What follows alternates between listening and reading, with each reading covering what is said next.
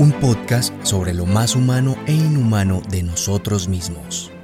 Hola, bienvenidas y bienvenidos una vez más a Casi Humanos. Mi nombre es Aira Camila y estoy feliz y dichosa del capítulo de hoy porque justamente es el tema que me acercó y unió a Octavio y el que me ha hecho ver la vida con otros ojos. Octavio, ¿tú cómo estás? Contento, dichoso porque, bueno, este tema fue el que nos hizo conocernos en la universidad y ha sido un tema que sin duda ha marcado mucho eh, la dirección de vida de ambos. Y bueno, hoy lo que hablaremos precisamente y el episodio próximo también, porque es tan largo que hemos decidido partirlo en, en dos, será el liderazgo integral. Y bueno, es un liderazgo que rodea todas las dimensiones de lo humano en lo laboral, en lo social, en lo económico, en lo político, en lo espiritual, bueno, y en, y en todas las ramas que se derivan de, de estos macro temas, ¿no? ¿Quieres saber cómo es un líder integral? Bueno, te lo contamos aquí después de la frase de hoy.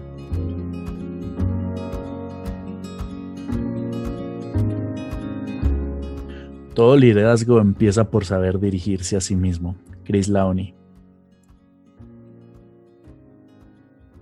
El, conocerse a sí mismo será el primer punto, ¿no? De, estos cuatro que trabajaremos hoy. Chris Laoni, quien escribe la frase, el autor del cual nos basamos es un ex jesuita, perteneció a la Compañía de Jesús por un tiempo, decidió dejarla y fue cuando escribió el libro en el cual propone la espiritualidad de Ignacio de Loyola, pero aplicada al liderazgo que es el tema que nos concierne hoy. Para entrar entonces en el tema que, nos concierne, mi compañera nos va a presentar los cuatro puntos y nos va a dar la introducción a la integralidad. Claro que sí, Octavio. La propuesta de hoy se basa justamente en eso, en la integralidad, entendiendo que mm, en la actualidad nos encontramos con múltiples definiciones del liderazgo y que muchas de ellas apuntan a un liderazgo mucho más administrativo y productivo que se enfoca en la técnica y en los pasos a seguir para ser un líder, pero no tanto como en la práctica de este liderazgo.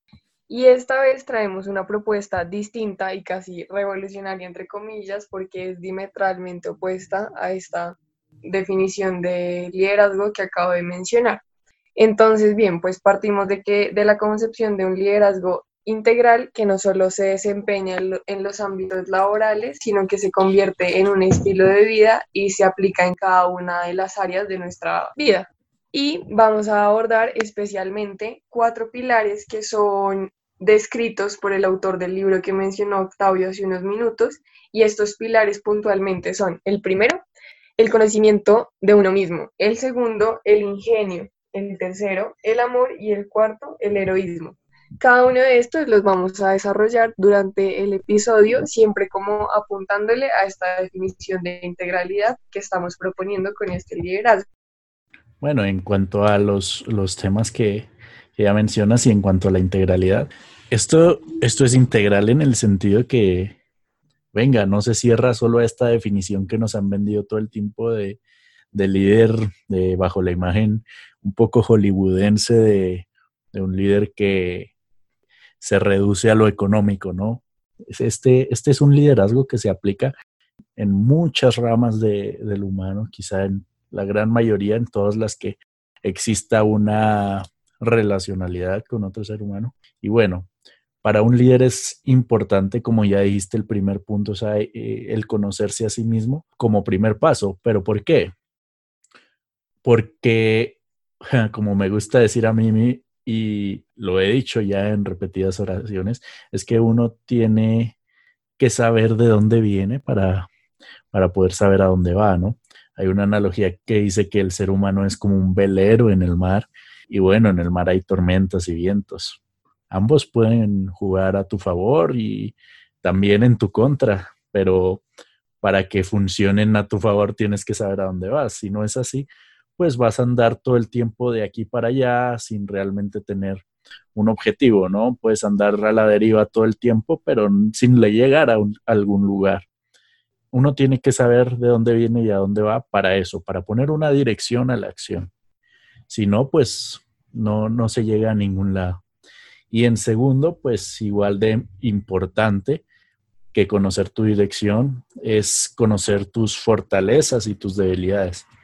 Esto, pues porque el liderazgo integral es un liderazgo que precisamente integra y propone que todos somos líderes, pero no, no somos líderes en todo. Así que bueno, si tú conoces tus fortalezas y tus debilidades, puedes ser más eficiente en tu área de liderazgo y aprovechar las fortalezas de otros en lo que tú tienes debilidades, ¿no? Todos realmente tenemos eh, nuestras fortalezas y debilidades. Y bueno, si yo conozco mis fortalezas, sé lo que puedo aportar, pero como como se dice allá en México, en mi tierra, sí, más ayuda el que no estorba, ¿no? Entonces, si tú no conoces tus debilidades, más vas a estar estorbando en lo que no, no es tanto tu área de liderazgo. En el ejemplo del velero que ponía anteriormente, bueno, si el viento sopla y tú lo diriges, entonces funciona a tu favor y no en tu contra. Esto es cuando sabes hacia dónde vas. Pero si tú conoces tus fortalezas y debilidades, sabes qué camino te conviene y te puede ayudar a que todo siga adelante y no se vuelva tan abrumadora una tormenta que, con el tiempo te hunda. ¿Algo que quieras aportar a eso, Sai? Bueno, pues el conocimiento de uno mismo, quiero decir que es un proceso, es un constante hábito de reflexión y que no es como por arte de magia que llegue o de un día para otro, incluso de un año para otro. Creo que esto es muy difícil y más porque estamos en constante cambio. Pero yo creo que existen herramientas para empezar ese autoconocimiento. Lo primero que yo creo que es útil, que me ha servido a mí en lo personal, es preguntarse por quién eres tú, ¿sí? Como quién soy yo en realidad. Y puede que la respuesta sea en términos de roles, como yo soy hija, yo soy amiga, yo soy estudiante, yo soy mi profesión, o como yo soy internacionalista, yo soy mujer, pero intentar responderlo más allá, ¿no? Más allá de los roles, ¿quién eres tú? Y después de responder a esta pregunta o intentar responderla, porque como lo digo es un camino muy largo, eh, es ideal reconocer nuestras luces y nuestras sombras, como Octavio lo, decía, nuestras fortalezas y debilidades, para poder saber a qué le debemos trabajar y qué tenemos a nuestro favor. Y esto para eh, más o menos cumplir la, tercer, la tercera herramienta, que, que sería como conocer nuestra misión de vida, que en términos ignacianos se dice o se determina como el principio y fundamento. Este principio y fundamento es muy, como lo decía Octavio, en el ejemplo del velero, que es hacia donde queremos direccionarlo. Y es precisamente cuál es la misión que tengo yo en el mundo y por qué estoy vivo así, cuál es mi propósito en la vida. Y mm, como se dice acá en Colombia muy popularmente, pues el que no sabe para dónde va, cualquier bus le sirve, ¿no? Y este principio fundamento lo que intenta hacer es especificar un único bus que te lleve a, tu destino, ¿no? A aquello que tú quieres cumplir. Y ya con estas tres cosas, como el de decir quién soy, cuáles son mis luces, mis sombras y cuál es mi principio y fundamento, pueden abrirse muchos caminos para identificar em, el conocimiento de uno mismo, pero a la vez como limitarlos y enfocarnos en ese único objetivo que, que queremos cumplir en nuestra vida. Ahora, Octavio, ¿tú quieres aportar algo a esta idea del autoconocimiento? Eh, sí, me gusta mucho el ejemplo que pones y me parece muy bueno, incluso más apegado a la cotidianidad. Y bueno, también pues para conocerse a uno mismo. Esa pregunta a veces genera cansancio, ¿no? Que yo me acuerdo la primera vez que, que me la hicieron en el bachilleres y yo eso como, pues bueno, ¿y yo para qué quiero saber eso? Y aparte, qué pregunta tan, jodida, ¿no? Como tan difícil de responder. Pero bueno, con el tiempo empecé a valorarla y, y en la universidad aprendí a concretizarla un poco más. Y creo que va muy de la mano del, del quién está haciendo también, ¿no? Para eh, ponerlo en contraste con fortalezas y debilidades y con esas luces y sombras de las que hablas ahí, pues yo creo que poner ahí un balance de si esa persona que está haciendo en realidad está en contraste con, con el hacia dónde vas, ¿no? Si, si te lleva a tu objetivo la persona que está haciendo. Pues no, no creo que ningún atleta diga yo quiero ganar una medalla olímpica y que, que piense ganarla jugando todo el día FIFA. Eso en, aporte a tu comentario, Además, creo que nos lleva al, siguiente punto, ¿no? De por qué un líder necesita ingenio en un mundo dinámico, como mencionaste, adaptarse constantemente, reinventarse, innovar confiadamente, pues es, es algo de suma importancia. Bueno, ¿qué decimos frente al ingenio entonces, Ae? Sí, efectivamente, esto tiene mucho que ver con el ingenio y el ingenio precisamente es la capacidad de adaptación que tienen los seres humanos y en especial estos líderes que estamos intentando definir según el libro. Y el ingenio es no enfrentarse al mundo con inseguridad o a la defensiva de lo que se vaya a encontrar a la vuelta de la esquina, considerando que la vida es súper dinámica y que muchas veces, muchísimas veces, no podemos controlar las circunstancias que se nos presentan, pero sí podemos controlar cómo nos enfrentamos a estas. Específicamente es estar siempre listo para responder a las oportunidades que se nos ofrecen. Es como vivir con un pie levantado, listo para acomodarse y hacer acomodar a los demás en un mundo cambiante. Esta idea del ingenio se trata o invita a explorar nuevas ideas, nuevos métodos, nuevas culturas y adaptarse a las nuevas realidades sabiendo qué es negociable y qué no lo es, ¿no? Esto como sabiendo cuáles son mis principios, mis bases sólidas en la vida y qué no puedo negociar y que, digamos, sí puedo negociar un poco para poder adaptarme a estas nuevas realidades en un sentido em, abierto y flexible. Y también es muy necesario y va muy ligado con el punto anterior, que es el conocimiento de uno mismo, ¿no? Pues cuando uno sabe quién es, tiene muy claro que puede negociar y que no. Y esto me parece súper fundamental porque estamos viviendo un hecho como icónico, como un hito en la vida de todos nosotros, que es la pandemia, en el que debemos ser muy ingeniosos para adaptarnos a, a esta nueva realidad que que no sabemos muy bien todavía cómo afrontar porque el panorama es muy incierto, pero ahí está el reto. ¿Tú quieres decir algo, Octavio? Sí, mira, eh, estoy muy, muy de acuerdo con todo lo que has dicho, el ingenio. Definitivamente es algo necesario, pues porque como, como la pandemia así nos sorprendió a todos, existen estas cosas que uno nunca se espera y, y en la dinamicidad de la vida son son completamente necesarias las habilidades de reinventarse, ¿no? Y de no quedarse estancado porque el mundo sigue dando vueltas. Y bueno, a mí como me gustan mucho los ejemplos, en especial de deportes, pongo el ejemplo de este, quizá el mejor boxeador en su peso de la historia y el mejor filipino sin dudas, Pacquiao, ¿no? Lo pongo porque ejemplo, pues porque uno cuando está en la cima tiende a a creer que lo sabe todo y que entonces no hay forma de mejorar, ¿no?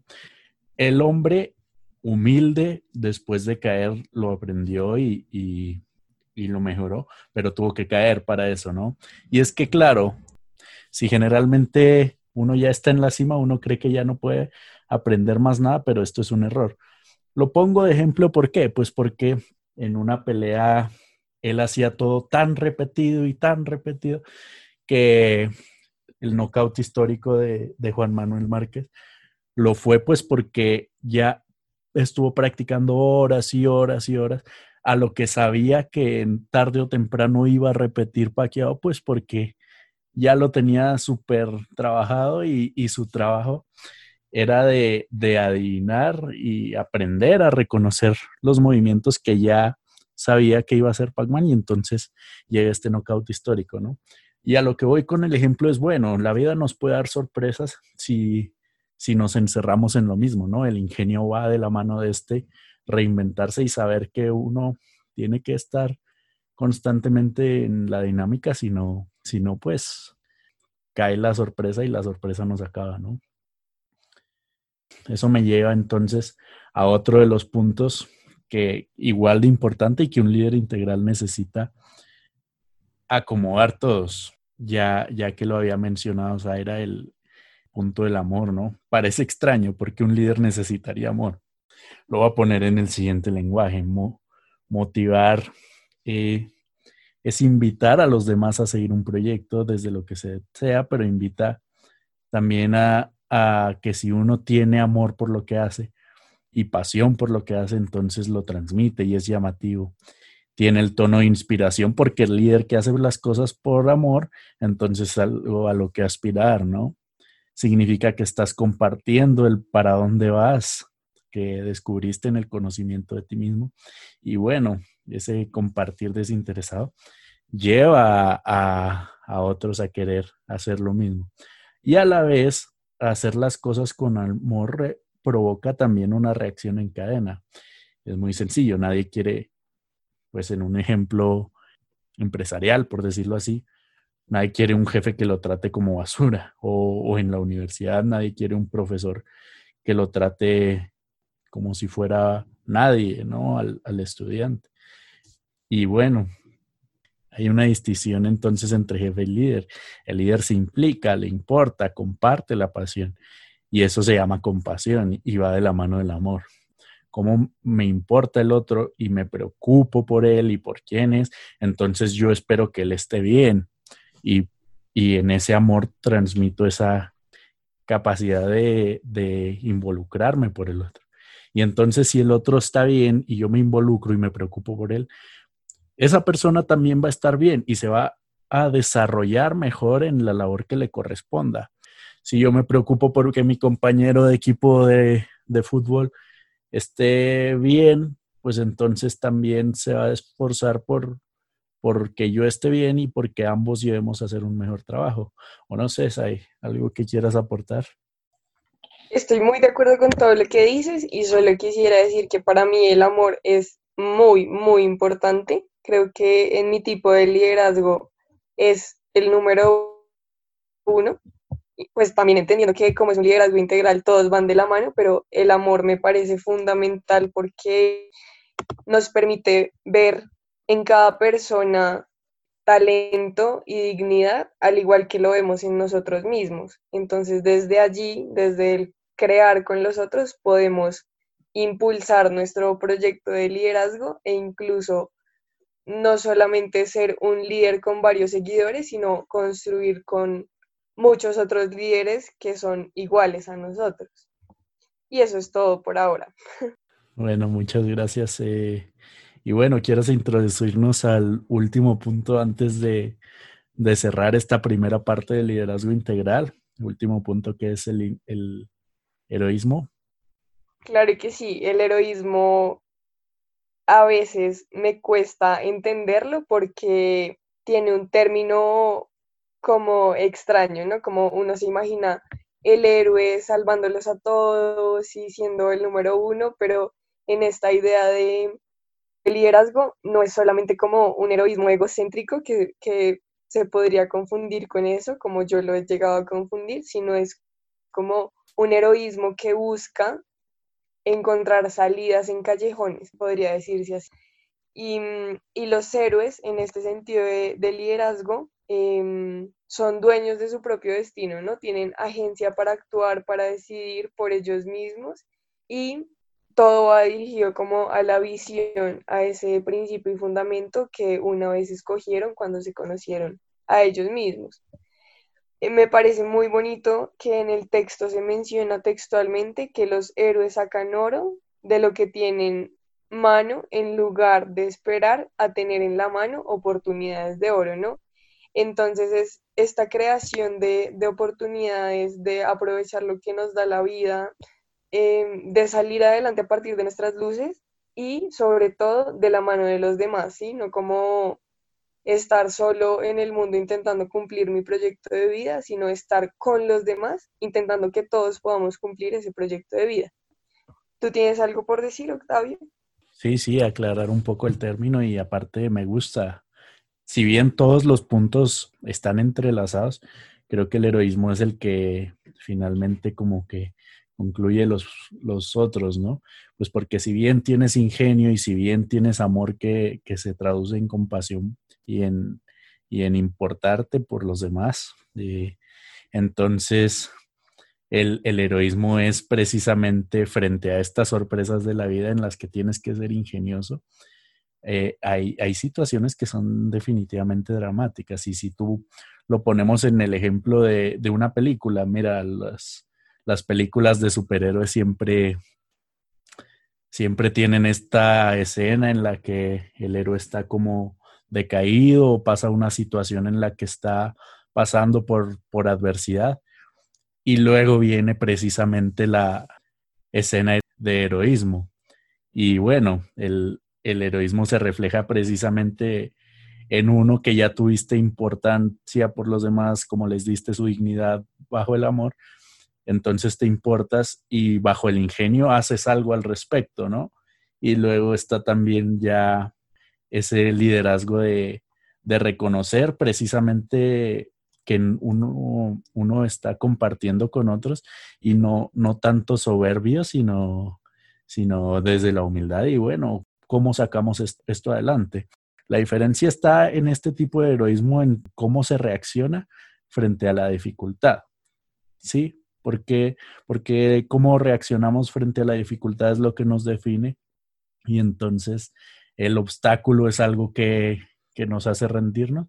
No, pues porque el líder es algo que heroicamente sigue liderando a través de la adversidad y lo aprovecha como una oportunidad para mejorar y reinventar y, amar y ser ingenioso, ¿no? Eh, eso me parece a mí o tú qué piensas. Sí, es que efectivamente este tipo de liderazgo no se puede identificar como de maneras independientes, sino em, muy ligadas la una con la otra. Como que no podemos ser líderes solamente desde el amor, no podemos ser líderes solamente desde el ingenio, sino todo en conjunto. Y esto me lleva a, a la invitación, ¿no? Y quisiera invitarlos a invitarte a ti que, nos escuchas a identificar cuáles son esos pilares que, estás aplicando como muy bien en tu vida y cuáles son los que estás dejando un poco de lado.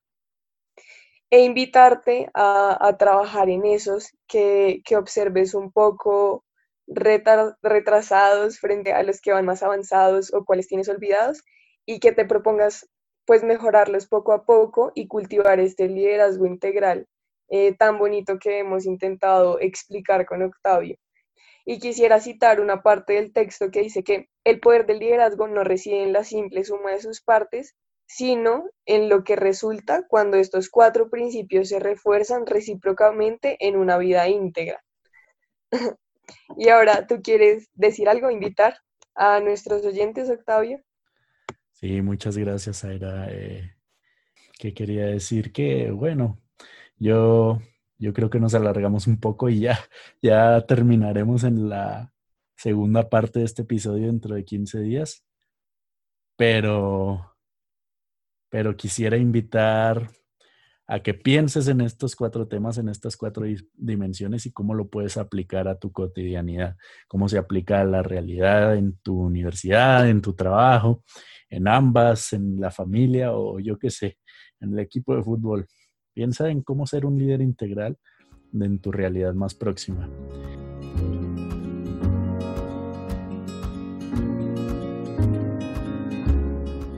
Bueno, me despido entonces y, eh, te esperamos en la continuación en el próximo episodio dentro de 15 días. Ha sido para mí un gusto, como siempre, compartir este espacio contigo. Muy enriquecedor para mí, espero que para ti también y que lo hayas disfrutado y que lo puedas compartir con, con quien tú quieras para que nos ayudes también a seguir creciendo como proyecto. Bueno, yo también me despido. Es una alegría y una dicha para mí estar una vez más en Casi Humanos.